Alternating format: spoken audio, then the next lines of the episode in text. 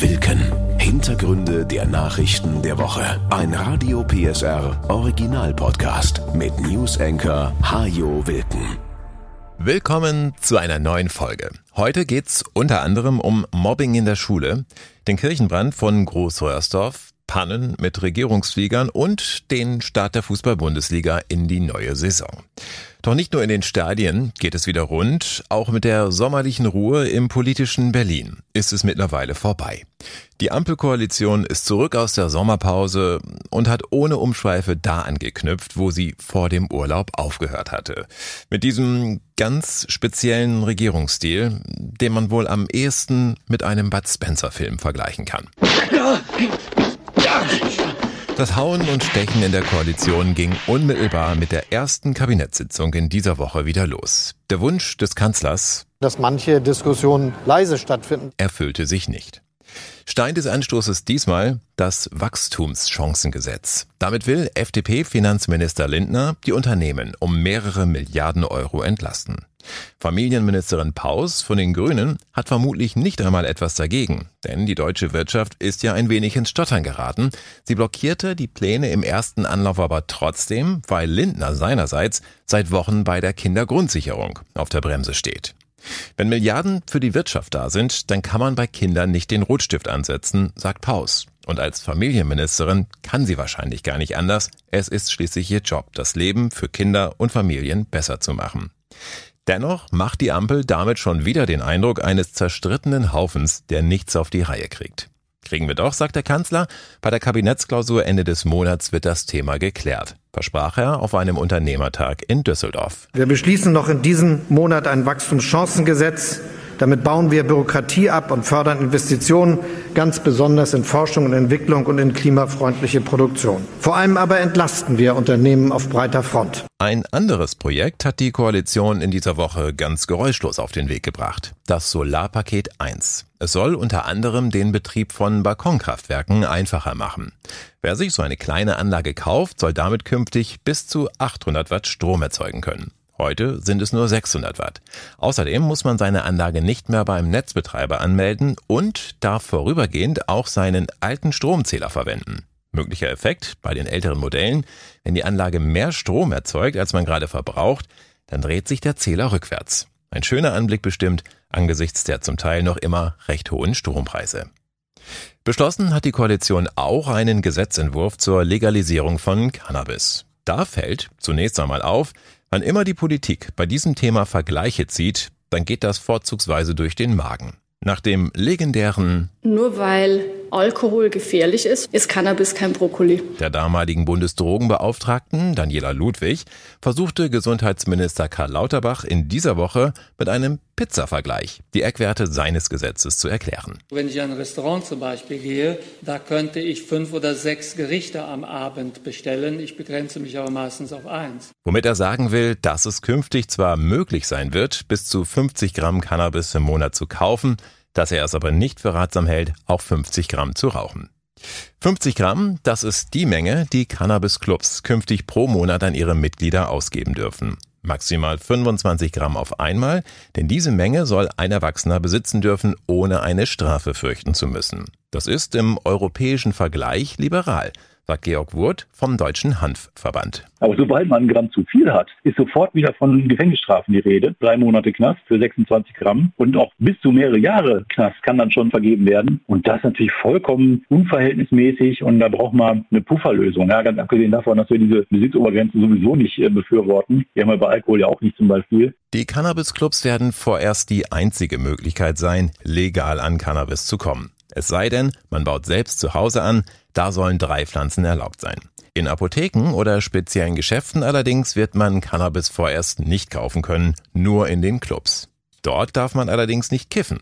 Auch das ein Kritikpunkt von Georg Wurt geht ja auch darum, den Leuten auch eine Möglichkeit zum gemeinsamen Konsum zu geben. Das haben wir ja auch bei Alkohol, ja, bei Kneipen. Und jetzt zu sagen, die Leute sollen lieber zu Hause im stillen Kämmerlein vor sich hin konsumieren, das ist nicht gerade ein präventiver Gedanke. Ja, das ist eher ein Risikofaktor, wenn die Leute alleine zu Hause konsumieren. Die Polizei sieht ebenfalls noch Schwächen im Gesetz. Dass sie künftig weniger Arbeit hat, glaubt zum Beispiel Magdalena Finke nicht. Sie ist Innenstadtsekretärin in Schleswig-Holstein. Die Kontrollen müssen ja weiterhin aufrechterhalten werden, denn es wird weiterhin auch einen Schwarzmarkt geben. Und das zeigen auch die Erfahrungen in den anderen Ländern. Auch beispielsweise im Bereich von Schulen und Jugendeinrichtungen wird die Polizei ja weiterhin intensiv, wenn nicht sogar noch intensiver vor Ort sein müssen. Der Jugendschutz hat auch für Gesundheitsminister Lauterbach höchste Priorität. Zusammen mit seinem Gesetzentwurf hat er deshalb eine Kampagne vorgestellt, die junge Menschen vor dem Cannabiskonsum warnen soll. Gerade wegen der Gesundheitsgefahren war Lauterbach selbst lange gegen eine Legalisierung. Heute aber sagt er, wenn wir das Kiffen schon nicht verhindern können, dann sollten wir wenigstens versuchen, es in geordnete Bahnen zu lenken. Wir haben steigenden Konsum, problematischen Konsum. So hätte es einfach nicht weitergehen können. Und daher ist das ein wichtiger Wendepunkt in unserer Drogenpolitik.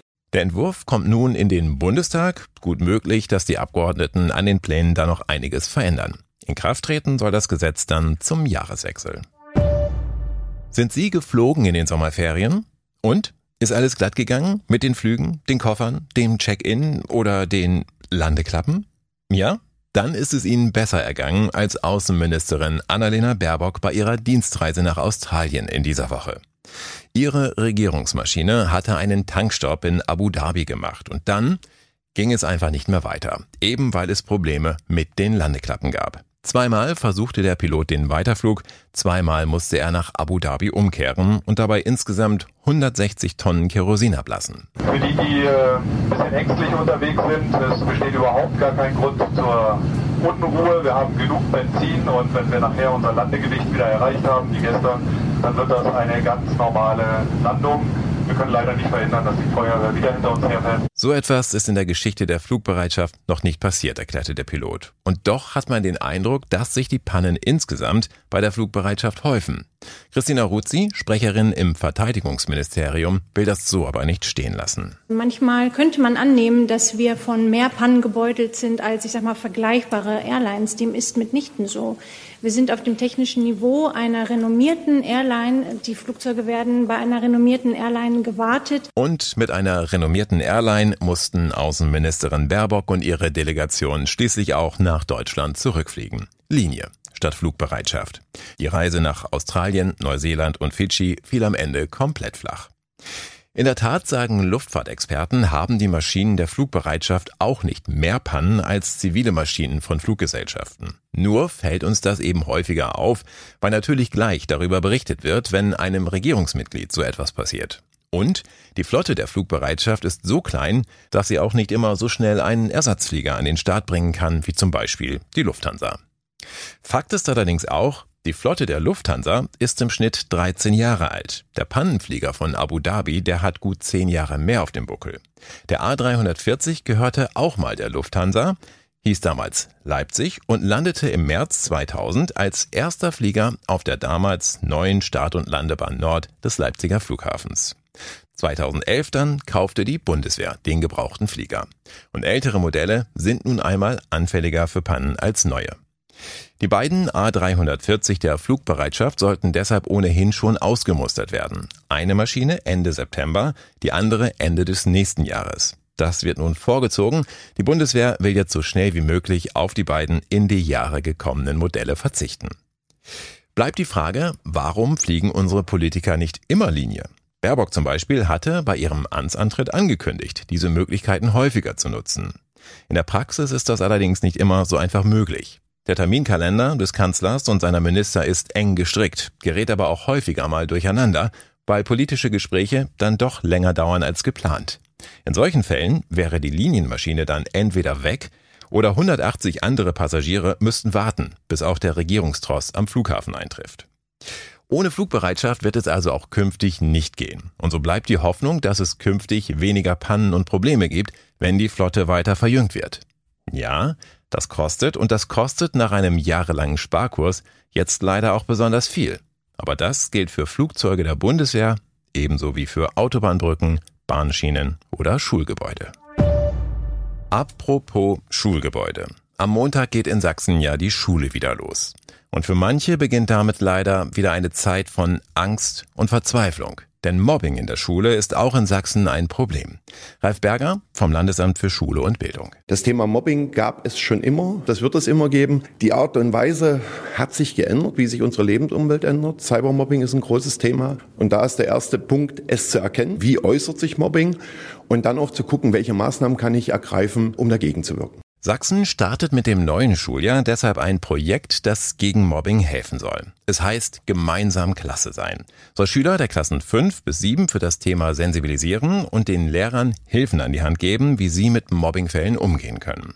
Aaron Winges ist Oberschullehrer in Leipzig, hat bereits bei einem Testlauf mitgemacht und er sagt, die Kinder sind ja sehr schnell dabei, irgendwelche WhatsApp-Gruppen zu erstellen, die dann aber exklusiv eben nur für Auserwählte sind, wo halt auch im Titel oder in der Beschreibung bestimmte Leute direkt ausgeschlossen werden. Und wenn ich sowas mitbekomme, dann kann ich auch darauf eingehen und den Kindern vor Augen führen, okay, wie kommt es zu der Situation? Wie würdest du dich auf der anderen Seite fühlen? Was bezweckst du damit?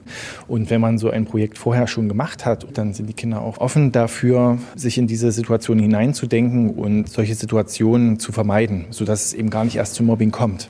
Dazu sollen sich die Schüler in einer Projektwoche an den teilnehmenden Schulen intensiv mit dem Thema auseinandersetzen. Da werden sie Filme sehen oder Rollenspiele und Übungen machen, um zu lernen, was sie selbst gegen Mobbing tun können. Egal, ob sie nun selbst betroffen sind oder es einfach nur bei anderen mitbekommen. Beim Mobbing gibt es keine Unbeteiligten, heißt es bei der Techniker Krankenkasse, die das Programm unterstützt. Ralf Berger vom Landesamt für Schule und Bildung will zudem die Eltern mit ins Boot holen, denn auch die wissen häufig nicht, wie sie mit Mobbing umgehen sollen. Auch Eltern haben eine gewisse Scham bei bestimmten Themen. Und das ist ganz, ganz wichtig, dass ich sozusagen die Eltern mitnehme, weil ja die Kinder einen Großteil natürlich im familiären Umfeld verbringen. Und dann muss ich einfach gucken, dass wir professionell sowohl in Schule als auch im Elternhaus mit dem Thema umgehen. Mobbing gilt als die häufigste Form von Gewalt an Schulen. Jeder sechste Schüler ist allein von Cybermobbing betroffen, zeigt eine bundesweite Studie. Die Opfer werden beschimpft und beleidigt, erpresst und bedroht oder Ziel von Lügen und Gerüchten. Die Anonymität des Smartphones lässt die Hemmschwelle für Mobbing sinken. Und das hat Folgen. Wer ausgegrenzt und schikaniert wird, der lernt schlechter. Noch einmal Ralf Berger. Für mich ist auch wichtig die Frage auch des Umgangs miteinander und auch die Vorbildfunktion von Erwachsenen, wie wir auch in der Gesellschaft miteinander umgehen. Kinder nehmen wahr, wie man miteinander umgeht, wie man Achtung seinem Gegenüber entgegenbringt. Sachsen ist das letzte Bundesland, das sich dem Projekt angeschlossen hat. Los ging das bereits vor mehr als 15 Jahren in Hamburg, damals mit einem Anti-Mobbing-Koffer für die Schulen. Inzwischen sind sämtliche Unterlagen digital verfügbar und können künftig auch von Lehrern und Schülern in Sachsen genutzt werden. Den 4. August werden die Menschen in Großröhrsdorf im Landkreis Bautzen nicht so schnell vergessen. Das war der Tag, an dem ein verheerendes Feuer ihre Stadtkirche komplett zerstört hat. Eine Woche später war klar, dass ein Brandstifter am Werk war. Kurz darauf hatte die Polizei den mutmaßlichen Täter. Einen 40-Jährigen, der offenbar Streit mit der Kirche hatte. Ein schneller und wichtiger Ermittlungserfolg, so Landrat Udo Witschers. Wir Christen sprechen ja auch von Vergebung. Und wie können wir denn nur über Vergebung überhaupt nachdenken, wenn wir gar nicht wissen, was ist denn hier geschehen? Wer konnte so etwas Schreckliches machen? Und wenn wir jetzt wissen, das war ein Mensch wahrscheinlich aus unserer Mitte, dann ist das schrecklich. Aber wir haben Gewissheit, dass wir auch jeglichen spekulativen Nährboden die Grundlage entziehen können und damit auch uns dann auch wieder mit der Zukunft beschäftigen können. Der mutmaßliche Täter ist ein Familienvater, der sich in einer schwierigen persönlichen Situation befindet, teilten die Ermittler mit, ohne näher ins Detail zu gehen. Es gibt Gerüchte und Spekulationen. Von einem Sorgerechtsstreit hört man und davon, dass der Mann mit der Brandstiftung eine neue Hochzeit seiner Ex-Frau verhindern wollte. Bestätigt haben die Ermittler nur, der Mann ist nicht zum ersten Mal mit dem Gesetz in Konflikt geraten. Staatsanwalt Peter Terres. Es ist jetzt nicht so, dass wir da von einem Schwerkriminellen ausgehen müssten. Es gibt allerdings weitere Verfahren gegen den Beschuldigten auch in anderen Bundesländern. Der schnelle Ermittlungserfolg nach dem Brand ist das Ergebnis von Teamleistungen, sagt Reik Schulze, der Leiter der Kriminalpolizeiinspektion Görlitz. Die Arbeit der Kollegen hier am Brandort war geprägt von überdurchschnittlichem Einsatz. Die Kollegen hatten keinen Acht-Stunden-Tag und im Endeffekt hat der Täter, ja, man kann sagen, Geständnis abgelegt und befindet sich derzeit in Untersuchungshaft. Mehrere Stunden hatten die Ermittler nach der Festnahme mit dem Mann gesprochen. Er wirkte dabei auch ein bisschen erleichtert, sagte Schulze. Erleichtert sind auch die Großröhrsdorfer, weil diese Feuerkatastrophe so schnell aufgeklärt werden konnte. Und dankbar, so Pfarrer Stefan Schwarzenberg. Ein ganz herzliches Dankeschön allen, die uns seit der Brandnacht und in der Brandnacht selbst beigestanden haben. Es hat uns in diesen Tagen gut getan, dass wir mit unserer verzweifelten Situation nicht allein standen. Die Spendenbereitschaft für die Kirchgemeinde ist weiterhin groß. Anfang dieser Woche war schon eine Summe von mehr als 200.000 Euro zusammengekommen. Bürgermeister Stefan Schneider blickt deshalb auch schon wieder optimistisch nach vorn. Am Ende wird es eine neue Kirche geben. Am Ende wird das Gemeindeleben viel stärker sein, als es vorher war. Das ist meine Hoffnung. Auch in anderen Ländern werden erneuerbare Energien immer wichtiger. In Namibia zum Beispiel benötigen Farmer Strom, um ihre Felder zu bewässern. Die Stromversorgung in dem Land ist allerdings ziemlich instabil, deshalb stehen die Pumpen immer wieder still und die Felder oder Plantagen bekommen zu wenig Wasser. Drei Unternehmen aus Sachsen arbeiten auf einer großen Farm nun an einer zukunftsweisenden Lösung. Eine Solaranlage soll auf der Albrechtsfarm künftig für ausreichend Strom sorgen, und zwar rund um die Uhr. Farmbesitzer Vanjo Meyer. Unsere jetzige Plantage läuft ja schon unter Solar, aber es ist nicht 24-Stunden-System und du musst unabhängiger werden. Wenn du Landwirtschaft betreibst, Ackerbau und du nicht wässern kannst, ist deine Ernte hin. Künftig will Meyer deshalb nicht nur Strom erzeugen, sondern auch Wasserstoff. Wenn die Sonne scheint, liefert seine künftige Photovoltaikanlage nämlich mehr Strom, als er auf der Farm benötigt. Diese grüne Energie soll dann in einer Wasserstoffzelle zu Wasserstoff umgewandelt werden, um die Farm auch nachts zuverlässig mit Energie versorgen zu können.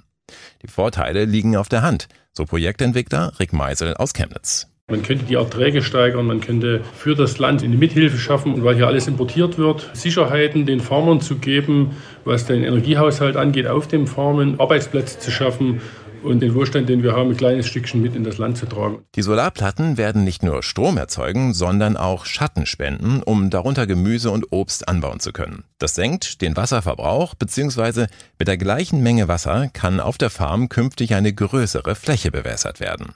Die Erträge der Farm werden also steigen und es werden neue Arbeitsplätze entstehen. Zudem soll der Wasserstoff, der nicht auf der Farm benötigt wird, verkauft werden, auch um ähnliche Projekte und Ausbildungsprogramme zu finanzieren. Die Universität von Windhoek ist ebenfalls an Bord. Sie begleitet das Projekt wissenschaftlich. Die Albrechtsfarm ist gut 6000 Hektar groß, also fast so groß wie Bautzen. Sie hat damit genau die richtige Größe für ein Projekt dieser Art, sagt Rick Meisel. Denn man kann es relativ zügig umsetzen und wird auch schon kurzfristig Erfolge sehen. Diese Formgröße zwischen 10 und 20, 30 Arbeitsplätze kann die schaffen, kann weit über den Eigenbedarf hinaus produzieren. Und die umliegenden Farmen und Farmer können da mit beteiligt werden an dem Projekt, wo man dann sagt, daraus kann was entstehen. Bald müssen 10 Milliarden Menschen auf der Erde ernährt werden. Dafür braucht es Visionen, sagen die Projektbeteiligten aus Sachsen. Die Farm soll ein Anfang sein und bald schon größere Kreise ziehen. Der Bedarf an solchen Energieprojekten ist riesengroß, heißt es. Nicht nur in Namibia und anderen Ländern Afrikas, sondern zum Beispiel auch im südlichen Europa. An diesem Wochenende startet die Fußball-Bundesliga in die neue Saison. Und damit Sie mitreden können, gibt's hier noch ein bisschen Angeberwissen rund um den Sport, in dem das Runde ins Eckige muss. Diesen Sport verdanken wir zum Beispiel die Formulierung die Arschkarte ziehen. Der Schiedsrichter hat die gelbe Karte nämlich immer vorne in der Brusttasche, die rote hinten in der Gesäßtasche. Wenn ein Spieler also rot sieht, dann zieht der Schiri die Arschkarte.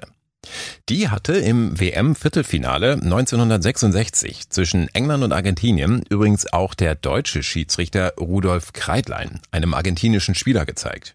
Der weigerte sich allerdings vom Platz zu gehen und musste schließlich von der Polizei abgeführt werden. In Italien wurde der AC Mailand 1994 Meister mit nur 36 Toren, die die Mannschaft in 34 Spielen geschossen hatte.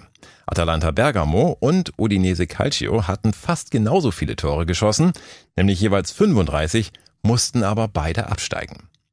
Und die kleinste Liga der Welt, die befindet sich auf den britischen Scilly Islands. Sie besteht nur aus zwei Teams, die in jeder Saison 18 Mal gegeneinander antreten. Dazu kommen noch zwei Pokalwettbewerbe. Damit es trotzdem spannend bleibt, werden die Mannschaften jedes Jahr neu zusammengestellt. Zwei Kapitäne wählen dann immer abwechselnd die Spieler für ihr Team. So wie früher auf dem Bolzplatz. Das ist skurril, ja, aber so werden die Karten Jahr für Jahr neu gemischt, ohne dass man 100 Millionen Euro für einen Spieler ausgeben muss. Und das macht die kleinste Liga der Welt vielleicht sogar etwas spannender als die Bundesliga, in der ja sowieso immer die Bayernmeister werden. Das war Wilken. Hintergründe der Nachrichten der Woche mit Newsenker Hajo Wilken. Dieser Radio PSR Original Podcast ist eine Produktion von Regiocast, deutsches Radiounternehmen.